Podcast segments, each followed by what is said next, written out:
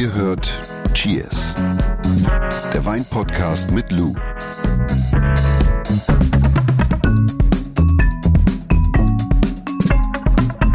Es ist so nett, die Community manchmal.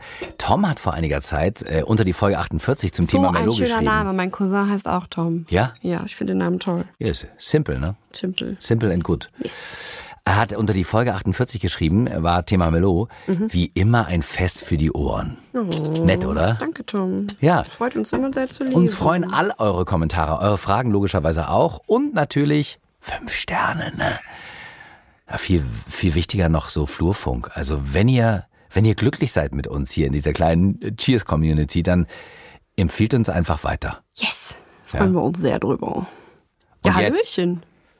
Carbonara y una Coca-Cola. Ja, heute äh, reden wir über Italien Ja. in unserem kleinen Reisepodcast. Ne? Urlaub. Urlaub in Italien. Nein, es dreht sich alles um Bella Italia. Alter. Okay, sorry, ja. Wann warst du das letzte Mal da? War ich letztes Mal in Italien? Ich äh, bin jetzt bald wieder unterwegs. Ah. Also jetzt geht es bald in den Urlaub, ne? Und dann haben wir gesagt, spontan nehmen wir unser Dackelchen. Und also unseren Hund, Echt? unseren Dann geht's nach. Italien? Und dann im VW-Bus und dann ab dafür.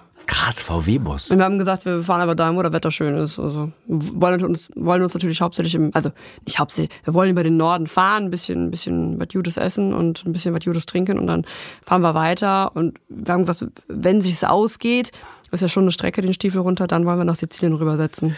Ach, herrlich. Piemont, ne, Trüffel. Ah, wir sprechen über vieles äh, in dieser Folge. Ich muss von mir ja sagen, ich war viel zu selten und bin Mhm. viel zu selten in Italien. Ähm, das muss ich schnellstens ändern. Der Wein der Woche. Der gute Tropfen steht schon auf dem Tisch. Ja, Via der al Wein Castello. der Woche. Via al Castello Amarone. Hast du schon mal Amarone getrunken? Ja, Ja. habe ich geschenkt gekriegt, zu Weihnachten mal. Ach ja, ja, siehst du wohl. Kommt aus Venetien, beziehungsweise aus dem Veneto. Äh, muss man sagen, äh, Veneto, Venetien, ganz oben am Stiefel, sozusagen rund um Venedig, mehr oder minder. Ja. Am, äh, wie heißt das, Adriatischen Meer, glaube ich. Ja, wenn du das sagst, dann Ja, glaube ich ist das so. jetzt einfach mal. Ne? Ja, also kommt auf jeden Fall aus, aus, aus Norditalien. Mm, Deswegen liest man auch wegen Valpolicella, Amarone della Valpolicella, ja. Äh, Amarone, ganz kurzer Exkurs. Na. Weil wir ja sowieso Italien als Thema haben, dachte ich, das können wir doch jetzt mal hier ein bisschen ausführlicher machen. Also Amarone. Es gibt normalen Amarone, es gibt Amarone Riserva und es gibt Amarone Ricciotto. Ricciotto ist? Immer süß. Ja, meine Nase, ähm, meine Nase ist schon drin. Und das ist was Kräftiges, was da im Glas ist. Ja, es sind kräftige, mitunter schon, ich würde schon sagen, fruchtbetonte Rotweine jeden Fall. mit einer prägnanten Säurestruktur. Typisch für Amarone. Kannst du mal selber riechen? Komm, sag Mhm. mal was. Zeig mir mal, was du gelernt hast hier. Komm. Mm, mm. Ist, was ist das?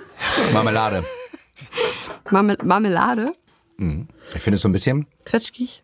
Zwetschgenmarmelade? Zwetschgenmarmelade. Mhm. Ja, aber es ist richtig so, wow. Es erinnert mich aber auch so ein bisschen an die Pumpkin Spice Season. Es hat nämlich ganz schön viel Zimt, finde ich auch. Aber so das legt zimtig. sich richtig auf die Zunge. Kirsche. Abgefahren, das ist wahrscheinlich dieses Kräftige. Was steckt dahinter?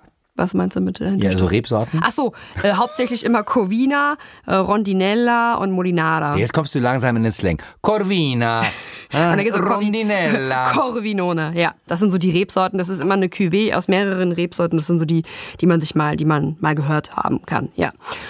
Auf jeden Fall sehr spannendes Thema. Auch und auch Folge sehr machen, ne? komplex. Können wir eine Folge machen? Können wir eine Folge machen? Ja, wir machen eine Folge dazu. Ich glaube, wir Erkläre ich dieses ganze Herstellungsverfahren, dann gehen wir richtig crazy. Gehen wir richtig crazy. Ich glaube, wir könnten dieses ganze Italien-Thema, müssen wir an dieser Stelle sagen, wir können es gar nicht richtig beleuchten, oder? Weil es, it's Italien, ja, weil da können wir ja auch direkt einsteigen, weil Italien einfach so groß ist. Ja. Es ist eines der, ja, der größten weinproduzierenden Weinländer der Welt. Hat eine Fülle an autochthonen Rebsorten und auch eben Herstellungsverfahren, die dort angewendet werden, traditionell. Und dementsprechend müssen wir dazu, zu den einzelnen Weinanbaugebieten, würde ich sagen, nochmal eine Folge machen. Cominciamo dalle basi. Cosa si può dire dell'Italia in generale? Ich spreche ja kein glaub- Wort Italienisch. Ich glaube, wenn jetzt hier jemand zuhört, der wirklich fließend Italienisch spricht, der kriegt, glaube ich, voll den Föhn. Nein. glaube ich, gar nicht richtig aus. Ich Der wollte- rutscht gerade nervös im Auto auf seinem Sitz rum und denkt sich so, was ist mit dem? Nee, vielleicht denkt er auch nur so cool, der Typ irgendwie, wie viele Sprachen der spricht. Nein, wir starten mit den Ja. Basics, wollte ich sagen. Äh, Was kannst du generell, wir haben ja gesagt, generell zu Italien sagen? Ja, also wie ich eben sagte, eines der größten weinproduzierenden Länder der Welt mit Spanien und Frankreich immer in den Top 3. Das muss man sich mal, muss man mal verdauen. Ne? Und extrem viele heimische, also autochthone Rebsorten. Das hast du jetzt gerade auch bei dem Amarone gesehen. Und die Wiege auch für viele, viele traditionelle Herstellungsverfahren, die aus Italien kommen und dort immer noch praktiziert werden. Das ist Geschichte einfach. Das, ja, es ist schon, schon faszinierend. Jedes, gerade so im Norden und dann auch diese ähm, Typizität der jeweiligen Region und so, das ist schon extrem spannend, ja. Und die begehrtesten Weine, Stichwort Region, kommen meiner Meinung nach, Mhm. meiner Meinung nach aus Norditalien. Und der, der Süden hingegen, so mit den Inseln Sardinien und Sizilien, finde ich, ist bis so auf wenige Ausnahmen eher bekannt für unkomplizierte Weine. So Weiß- und Rotweine für, für jeden Tag. Ja, also äh, so diese spannungsgeladenen Dinger, die kommen meiner Meinung nach so aus so Stichwort Piemont, Toskana. Da hast du auch beides, ne? So klimatisch. Ja, Also das ist ja auch ein bisschen kühler. Ja, ja, ja. Und ja, wie du gerade schon richtig gesagt hast, wir gehen heute mit Sicherheit nicht auf jedes Weinanbaugebiet ein. Also nehmt es uns bitte nicht böse. Es ist ein Einstieg, ein Überblick. Aber wir machen jetzt hier mal so einen, so einen groben Überblick. Ich würde mal vorschlagen, dass wir mit den Weinanbauregionen im Norden anfangen. Ja. Und dann arbeiten wir uns langsam vor in Richtung Süden. Ja. Start Dann- ist Sü- Ich würde einfach mal Südtirol sagen. Okay. Alto Adige, ja. Südtirol ist den meisten definitiv ein Begriff, gehe ich von aus, ja. Also Urlaubsland mit Sicherheit in den Top Ten. Äh, Es gehört zu den kleineren Weinanbauregionen Italiens und äh, beeindruckt einfach immer wieder, nicht nur was den Anbau angeht, sondern halt eben auch landschaftlich, also für das Auge, durch diesen alpin-mediterranen äh, Charakter. Ja. Und äh, Südtirol macht circa 60 Prozent Weißwein, 40 Prozent Rotwein ist hauptsächlich bekannt für Weine aus den Rebsorten Pinot Grigio, Gewürztraminer und ja, Chardonnay sowie Fanatsch, also das kennt man bei uns in Deutschland unter dem Namen Drollinger. Und dann gibt es auch noch Lagrein oder zum Beispiel Blauburgunder. Von Blauburgunder nicht irritieren lassen. Das ist einfach ein weiteres Synonym für Pinot Noir beziehungsweise Spätburgunder oder Pinot Nero. Und von Südtirol ist es nur ein Katzensprung ins Trentino. Und für alle, die heute vielleicht neu dabei sind oder Lust haben, noch alte Folgen nachzuhören. Ja, oder vielleicht auch intensiver das Thema Sie sind ja nicht wollen. alt, genau. Und eintauchen wollen in Richtung Südtirol, Folge 45. Ja. Da haben wir das gemacht. Und auch da war es nicht nur ein Wein-Podcast, sondern es gab viele, viele Ich glaube, Reisetipps. er war so ein Reisewein-Podcast. Was ich ja so beeindruckend eben fand, Südtirol, 60% Weißwein, 40% Rotwein, ist ja Mhm. richtig ausgewogen, ne? Die meisten würden wahrscheinlich denken, Südtirol eher Rotwein, oder das hättest du jetzt gesagt? voll. Ja. Also ganz Italien ist für mich eigentlich nur so vom, vom ersten Gefühl her Ja. äh, ist es Aber- Rotwein. Aber ja. es ist ja nicht so. Nee, ist nicht so, ist schon Rotweinlastig, definitiv. Hm, Aber Südtirol bedingt halt eben durch dieses alpin-mediterran Klima, worauf ich eben kurz angesprochen habe, findet man halt eben eine ganze Bandbreite an weißen Rebsorten dort, ja. Äh, nächste Station ist dort, wo du in deinem Urlaub hoffentlich auch Halt machst, nämlich im Piemont, wo Definitiv. man lecker essen kann. Wenn man einen Blick auf die Karte wirft, dann liegt direkt gegenüber von Südtirol die Weinanbauregion Piemont mit der bekannten Stadt Turin. Ich habe in Das ist Hamburg schon so so ein ein Mecker für Foodies. Ich habe genau, und ich habe in Hamburg so ein Mecker für Foodies. Da gibt es so einen kleinen äh, Delikatessenladen, Bistro, italienischen, italienisches Bistro. Mhm. Das ist so ein bisschen wie Klein Piemont. Da kommst du mal rein und du hast das Gefühl, du bist in Piemont. Ja, und was gibt es da alles, ne? Trüffel, Nüsse. oh. Das Piemont ist aber nicht nur bekannt für teuren Trüffel, sondern auch für einige der begehrtesten und teuersten Weine aus Italien. Teure Weine, die da wären. Zum Beispiel Barolo, Barbaresco, Barbera oder Dolcetto, wobei Barbera und Dolcetto jetzt nicht so teuer sind wie Barolo und Barbaresco. Also Barbaresco, Barolo, das sind alles Rebsorten, oder? Äh, nein, also hinter Barolo und Barbaresco versteckt sich immer die Rebsorte Nebbiolo. Bam. Und weitere Weine, bei denen die Rebsorte Nebbiolo maßgeblich beteiligt ist, sind zum Beispiel Lange Rosso oder Rorero Rosso. Aha. Und in diesen Regionen heißt, um die Konfusion einfach mal perfekt zu machen, Nebbiolo auch Spanna. Okay. Gut, das Gute ist, man kann ja mal zurückspulen in der Folge. Also wenn euch das jetzt zu schnell war, dann einfach nochmal So. nachhören. Und dann die Frage ist noch nicht fertig beantwortet. Ja. So, und Barbera und Dolcetto hingegen sind die Rebsorten. Also Barbera ist eine rote Rebsorte und Dolcetto ist auch eine rote Und Rebsorte. Dolce ist Dulce. Süß. Nein, Dolcetto hat nichts mit süß zu tun. Mm, Also nicht bitte durch dieses äh, Dolce da in Dolcetto irritieren lassen. Aus äh, Dolcetto entstehen meiner Meinung nach super Weine, die insbesondere für Piemont Neulige interessant sein können und die in der Nase immer so an total charakteristisch finde ich immer so so Tomatenmark oder Tomaten grüne Tomatenstängelchen. Das ist für mich immer Dolcetto. Wenn ich das rieche, dann denke ich immer, ach, das könnte auch ein Dolcetto sein. Ja. Kommt aus dem Piemont eigentlich nur Rotwein oder gibt's auch Weißwein? Nein, es gibt auch Weißwein, zum Beispiel aus der Rebsorte Anais oder Cortese. Ja, die heißt auch Gave. Und Moscato Bianco. Und natürlich kommt hier auch ein echter Klassiker her. Gucken, ob du selber drauf kommst. Nee. Nee, okay. Nee, nämlich der Moscato de Asti. Moscato Aus dem kleinen Städtchen Asti. Piemont war schön. Jetzt fahren wir weiter, oder? Ja, es geht in äh, Die Toskana. Ja, Peter Fox. Lieblingsregion Wir sozusagen. überspringen auf der Karte sozusagen. Wir fahren jetzt einfach mal den Stiefel ab. Wir überspringen jetzt einfach äh, auf der Karte äh, Ligurien Ach, schade. und fahren einfach mal gerade direkt weiter in die Toskana. Wie gesagt, wir machen noch mehr Folgen über Italien, muss Ja. man an dieser Stelle sagen. Äh, Wunderschönes Ligurien, muss man natürlich auch sagen. Äh, Ligurien wahnsinnig toll. Also bei Genua, für alle, die das gerade nicht auf dem Schirm haben, Stichwort äh, Cinque Terre. Ne? Mhm. Also, waren, also da, da möchte ich übrigens unbedingt jetzt auch hin im Urlaub, weil da war ich noch nie. Ihr lasst euch treiben, heißt es Ja. vorher und dann so, du, wir müssen, also Ja. wir müssen auf jeden Fall noch. Äh, ja. Ja. Die Toskana ist besonders bekannt für eine Rebsorte, nämlich die rote Rebsorte Sangiovese. Und bekannte Weine aus dieser Rebsorte sind zum Beispiel, kennst du mit Sicherheit, Chianti, Klar. klar, Vino Nobile di Montepulciano. Montepulciano. Oder, oder Brunello di Montalcino. Das sind alles Weine, hinter denen sich immer die Rebsorte Sangiovese versteckt. Eine weitere Besonderheit sind die Weine, äh, vornehmlich aus der Region Bolgheri in der Toskana, mh, auch bekannt als äh, Super Tuscans oder manche sagen auch französisch inspiriert. Das sind Weine vornehmlich aus den internationalen Rebsorten Cabernet Sauvignon, Cabernet Franc oder Merlot. Und manchmal ist dann, dann halt auch noch so ein paar Autochtone mit dabei, wie zum Beispiel Sangiovese. Und die Toskana ist auch die Heimat eines ganz bekannten Dessertweins, und zwar dem Vin Santo. Kennen viele wahrscheinlich einfach nur von der Dessertküche, aber ich wollte es einfach mal gedroppt haben. Vinsanto. Ja. Jetzt geht's immer weiter südlich. Ja, jetzt gehen wir immer weiter südlich.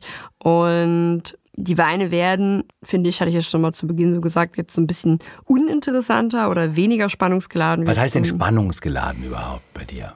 Ja, ich finde halt so ein Barolo ist halt für mich schon so ein Thriller, ne? Und ich, also es ist halt schon so ein. Ge Und Jonas, so, die Flasche liegt immer noch in meinem Keller. Äh, Nein, aber das sind schon, was heißt spannungsgeladen? Das sind, ich finde, das sind einfach Weine eines anderen Kalibers. Ja, und ich finde halt nicht, dass die Weine jetzt von Sizilien oder von Sardinien oder so die Größe haben wie ein, wie ein, wie ein Barbaresco oder Barolo. Okay, verstehe. Ja. Wir fahren jetzt den Stiefel weiter runter. Ja, nach Apulien, maßgeblich bekannt für ja, den Rotweinklassiker schlechthin, nämlich dem Primitivo, aka Zinfandel oder Tribidrac. Und auf der gegenüberliegenden Seite von Apulien liegt Kampanien. Und hier gibt es eine sehr aromatische Weißweinsorte, die einige vielleicht kennen. Das ist Phalangina. Also wer auf aromatische Weine steht, sollte die Weine aus der Rebsorte unbedingt mal ausprobieren. Okay, Phalangina. Phalangina, mhm, sehr aromatisch, kann ganz cool sein, aber man muss auf aromatische Weißweine stehen. Und dann begeben Geht's? wir uns auch so langsam auf die Inseln. Sizilien. Auf die Inseln. Ja, Sizilien ist eine Vulkaninsel und deshalb ein bisschen schroffer, finde ich, als Sardinien. Es hat auch einfach nicht so eine, so eine, so ein ruhiges Wasser äh, wie Sardinien und dieses türkisblaue. Das so. Karibische. Genau, hat es nicht. Sizilien hat wirklich eine raue Küste, schroff, Wellengang, fast schon so ein bisschen afrikanisch.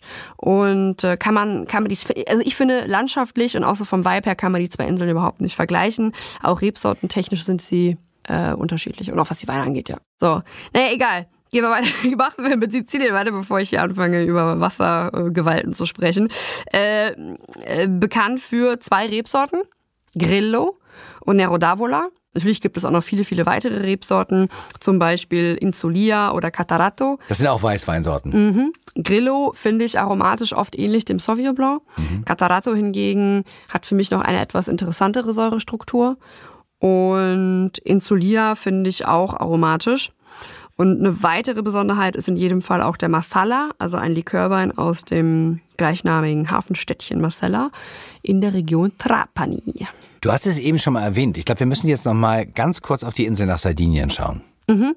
Äh, auch auf Sardinien, wie überall in Italien, wird natürlich auch hier Wein angebaut. Ich habe gerade ein Stückchen Wein genommen, sorry. Und zu den bekanntesten Rebsorten zählt die rote Rebsorte Canonao, aka Grenache, also für alle, denen diese Rebsorte gar nichts sagt. Und eben auch Weißwein, wie zum Beispiel aus der Rebsorte Fermentino. Das war doch eine schöne Italien-Tour. Wie schon gesagt, wir wollen das natürlich ausweiten und müssen so einzelne Orte von Bella Italia beleuchten. Auf jeden Fall. Vielleicht habt ihr ja einen Wunsch. Dann schreibt uns einfach mal. Ja, welches Weinanbaugebiet wir als erstes behandeln sollen. Genau, in die Kommentare oder via E-Mail cheers.edeka.de. Was oder wem sollen wir uns in Italien widmen? Gleich gibt's noch deine Antwort auf eine Hörerfrage, mhm. Nämlich was deine Lieblingsweinbücher sind. Vorher fassen wir Bella Italia nochmal kompakt zusammen. Yes. Ich habe mir aufgeschrieben, Südtirol mhm. steht für Weißweine aus den Rebsorten Pinot Grigio, mhm. äh, Pinot Bianco und äh, Chardonnay. Mhm. Dann das schöne, leckere Piemont, kräftige Barolo und äh, Barbaresco aus der Rebsorte Nebbiolo. Und es gibt zugänglichere Rotweine aus den Rebsorten Barbera und Dolcetto. Ja. Wobei Dolcetto nicht süß bedeutet. Ganz wichtig. Dann in die Toskana gereist, mhm. ist die Heimat von Sangiovese, unter anderem dominierende Rebsorte in Vino Nobile di Montepulciano, mhm. Brunello di Montalcino und natürlich Chianti. Mhm. Chianti. Ich nehme auch so ein Gläschen Chianti. Und das Schweineanbaugebiet ist äh, auch bekannt für die sogenannten, wie hast du es genannt? Super Tuscans. Die Super Tuscans. Und eben gerade noch äh, waren wir auf Sizilien beziehungsweise Sardinien. Einfacherer Wein aus den Rebsorten Grillo, Catarato, Nero d'Avola, Fermentino und wie hieß es? Canonau. Canonau. Mhm. Karl klingt auch wie so ein, will nicht so, so ein alter Göttername oder irgendwie so. Die Frage der Woche. So, jetzt musst du noch Rede und Antwort stehen, denn wir mhm. haben eine Hörerfrage von Clemens über den äh, Cheers Insta-Kanal bekommen. Mhm. Was sind deine Top 5 Weinbücher? Also meine Top 5 Weinbücher. Es kommt natürlich immer darauf an, ob man gerade zu Beginn der Weinreise ist oder schon fortgeschritten unterwegs ist. Äh, Nichtsdestotrotz würde ich auf jeden Fall auf Platz 1 den Weinatlas von Hugh Johnson und Jancis Robinson packen. Finde ich einfach super gut. Kartenmaterial, richtig viel Kartenmaterial, super gut erklärt. Da sind sogar die einzelnen Lagen, gerade so, wenn man noch nicht so so durchblickt, was, was Frankreich und so angeht, sich auf jeden Fall den mal zulegen. Also Atlas ist Programm in dem Namen. Ja, ja. Okay aber, aber nicht nur Ka Karte, sondern auch viel Text. Mhm. Ja. Dann The Oxford Company to Wine von Jancis Robinson. Aha. Gibt es meines Erachtens nach leider nur auf Englisch. Das ist ganz oft so, dass es halt eben Literatur fast nur in englischer Sprache gibt. Wie ist das Buch aufgebaut? A, B, C. Ach so, auch ganz einfach. Ja, ganz einfach. Wie ein Lexikon. Ja. Okay, ja, super. Kann man mal schnell was nachschlagen. Dann Champagne von Peter Leam. Da dreht sich alles nur um da dreht Champagne. sich alles nur um Sprudel. Dann einfach Wein von Aldo Somm. Einfach Aldo Somm ist ein sehr bekannter Sommelier, der in New York arbeitet und ein Buch rausgebracht hat. Und das Buch empfehle ich schon immer mal gerne so für WeinanfängerInnen, weil es sehr viel Bildmaterial enthält so mit, weißt du, so eigene Zeichnungen und sowas oder Zeichnungen, die er machen lassen hat.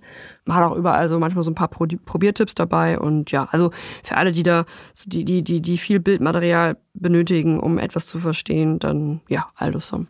Wie viel haben wir jetzt? Wein. Eins, zwei, drei, vier. Achso, fünfte kann ich ja sagen. Fünfte ist wahrscheinlich dein Buch, ne? Lou hat nämlich auch ein Buch geschrieben, das Weinbuch ohne Blabla. Richtige widerliche Eigenwerbung, ja, aber habe ich, ja. Nee, aber sag mal ehrlich, ohne Blabla, warum ohne Blabla? Ah, ich habe bei diesem Schreibprozess voll lange drüber nachgedacht, was ich reinpacke, was ich nicht reinpacke und was mir auf jeden Fall wichtig war, dass man nicht irgendwie immer so, so viel labert, sondern einfach mal die Sachen auf den Punkt bringt und Buddha das bei Wissen Fische, einfach kompakt Norden, ne? zusammenfasst. Und natürlich gehe ich auf einige Themen detaillierter ein, auf andere Themen halt eben nicht. Aber ja, einfach ohne Blabla, ohne irgendwelches komisches Geschwafel oder sowas, sondern einfach so, wie es ist. Aber es ist kein Atlas. Wie hast du das aufgebaut, dein Buch? Einfach nach Kapiteln. Und es sind halt hauptsächlich Themen, für die ich mich früher sehr interessiert habe, für die ich heute brenne oder eben Themen, die ich ganz einfach als wichtig erachte. Ja. Also wenn ihr nicht genug kriegen könnt, dann würde ich sagen Weinbuch ohne Blabla. Äh, du schenkst noch mal nach oder wie? ja, kann ich gerne mal kommen. Ja, sehr gut. Was ist denn hier los, ey? oh mein Gott. So, wir hören uns nächste Woche wieder. Ja, und wenn es euch gefallen hat, dann natürlich fünf Sterne, freuen wir uns drüber. Und all eure Fragen sind willkommen. ne? Cheers. Cheers. Dieser Podcast wird euch präsentiert von Edeka. Wir lieben Lebensmittel.